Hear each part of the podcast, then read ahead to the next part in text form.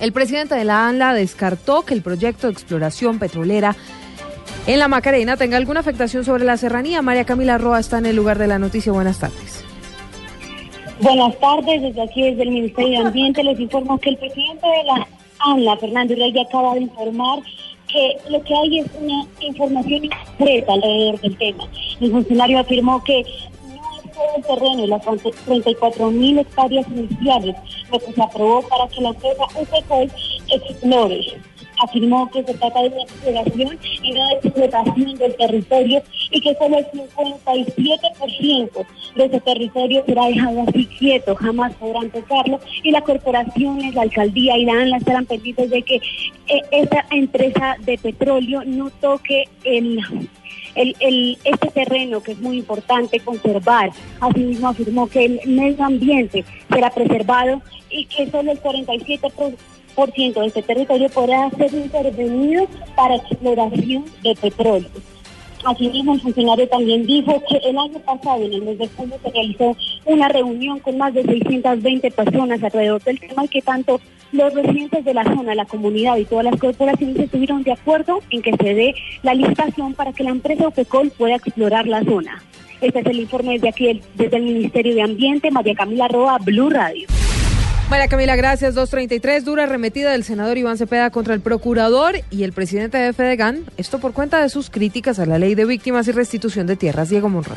El senador Iván Cepeda dio a conocer una serie de denuncias hechas por varias víctimas de las comunidades de Chivolo y San Ángel en el departamento de Magdalena sobre un grupo en el que estarían al parecer el procurador y el presidente de Fedegan promoviendo acciones contra los procesos de restitución de tierras en estas regiones del país. Hemos visto cómo previo a las reuniones que han tenido lugar en los días recientes en San Ángel, eh, Magdalena y en San Alberto Cesar, se han venido haciendo otras en las cuales a la sombra de ex paramilitares y de poderosos terratenientes de la región, se incita a los campesinos o al entorno de estos eh, sectores a que realicen demostraciones públicas contra la restitución de tierras. El senador del Centro Democrático, José Obdulio Gaviria, se refirió a las denuncias del senador Iván Cepeda. Las FARC atacan permanentemente al Centro Democrático. Desde el Centro Democrático le han dicho a los congresistas que han hecho este tipo de denuncias que aporten las pruebas. Diego Fernando Monroy, Blue Radio. Diego, gracias. Dos de la tarde, 34 minutos. Fue aplazada la votación del proyecto de transparencia en el Congreso que obligaría a todos los congresistas a hacer públicas sus declaraciones de renta e inhabilidades. María Camila Correa.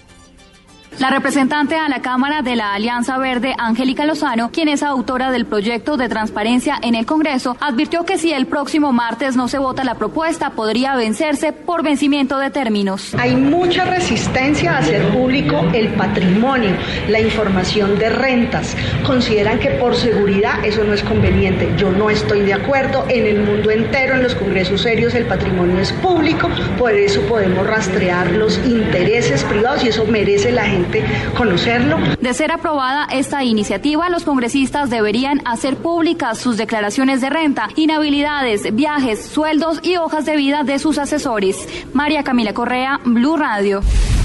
Un ex paramilitar en el Tolima pretendía reorganizar una banda criminal en ese departamento, según información de inteligencia del ejército. Juan Felipe Solano con los detalles.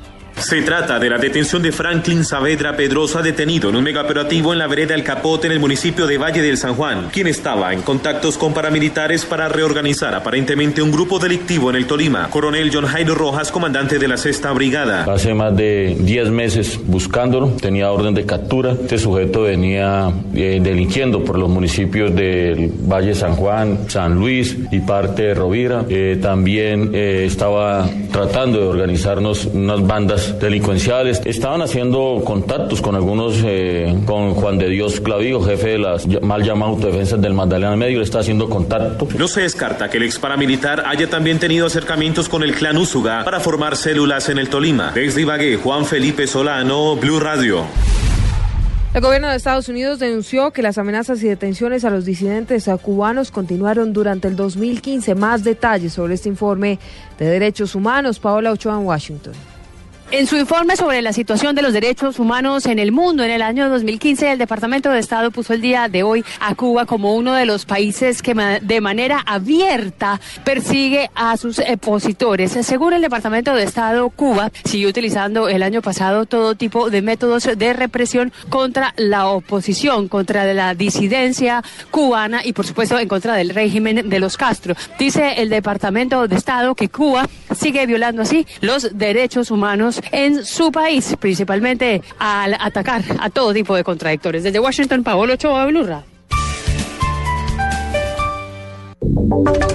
Y ahora en Blue Radio, la información de Bogotá y la región.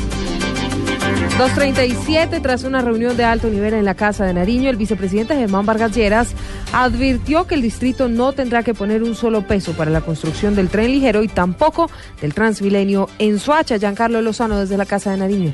Silvia, pues luego de esta reunión entre el presidente Santos, el vicepresidente Germán Vargas Lleras y el gobernador de Cundinamarca, Jorge Rey, se determinó retomar proyectos de infraestructura como Transmilenio fase 2 y 3 en Soacha y tren ligero en Cundinamarca. El vicepresidente Germán Vargas señaló que estos proyectos son primordiales y no demandan recursos de la capital. ninguno de los dos proyectos demandan recursos de Bogotá tan solo los permisos. Presupuesto nacional y de Cundinamarca, pero además el tren ligero, AFACA, tiene un originador privado que contribuiría también a la cofinanciación del mismo en un 70%. Es que el alcalde no tiene que poner un peso, ni para el tren ligero ni para el Transmilenio. Esta determinación se da luego de una controversia, ya que el alcalde de Bogotá, Enrique Peñalosa, había descartado la construcción de trenes ligeros en la ciudad y mejor hacer nuevas troncales de Transmilenio. Por su parte, el gobernador Jorge Rey había pedido al gobierno distrital no impedir el desarrollo de trenes ligeros desde Bogotá a Facatativá, ya que movilizaría a 160 mil personas al día. Giancarlo Lozano, Blue Radio. 238, la Policía de Tránsito entregó detalles sobre el accidente que se presentó esta mañana en Chapinero, en el que se vio involucrada una camioneta de la Embajada de Estados Unidos. Carlos Arturo Albino. Buenas tardes. Ya se pudo esclarecer qué fue lo que ocasionó el accidente esta mañana en la calle 63 con carrera 17, en el que se volcó una camioneta diplomática de la Embajada de Estados Unidos y un carro particular, donde también se vieron afectados dos comercios pequeños. Coronel Germán Jaramillo, comandante de la Policía de Tránsito de Bogotá. Esta es una vía que prácticamente convergen eh, seis carriles y el vehículo Twingo hace una maniobra peligrosa y es que en lugar de continuar su recorrido sentido occidente-oriente por la calle, por la paralela que va a salir de la calle 63, por lo que la vio congestionada, pues le pareció fácil hacer el giro y tomar la carrera 17 hacia el norte, sin observar que venía bajando el vehículo Toyota color blanco y inmediatamente lo embiste, ocasionando el volcamiento a esta camioneta. Las autoridades aseguraron que tendrán mano dura a los que no repeten las señalizaciones y van a evaluar la sincronización de los semáforos del sector. Carlos Arturo Albino, Blue Radio. Carlos, gracias. Al cierre les contamos que Estados Unidos ha advertido sobre la ineficacia en Colombia para juzgar antiguos paramilitares. Dice el gobierno de Barack Obama que un sistema judicial ineficaz sujeto a la intimidación limita la capacidad del gobierno para perseguir eficazmente a individuos acusados de violaciones, graves violaciones de derechos humanos, entre ellos exmiembros de grupos paramilitares.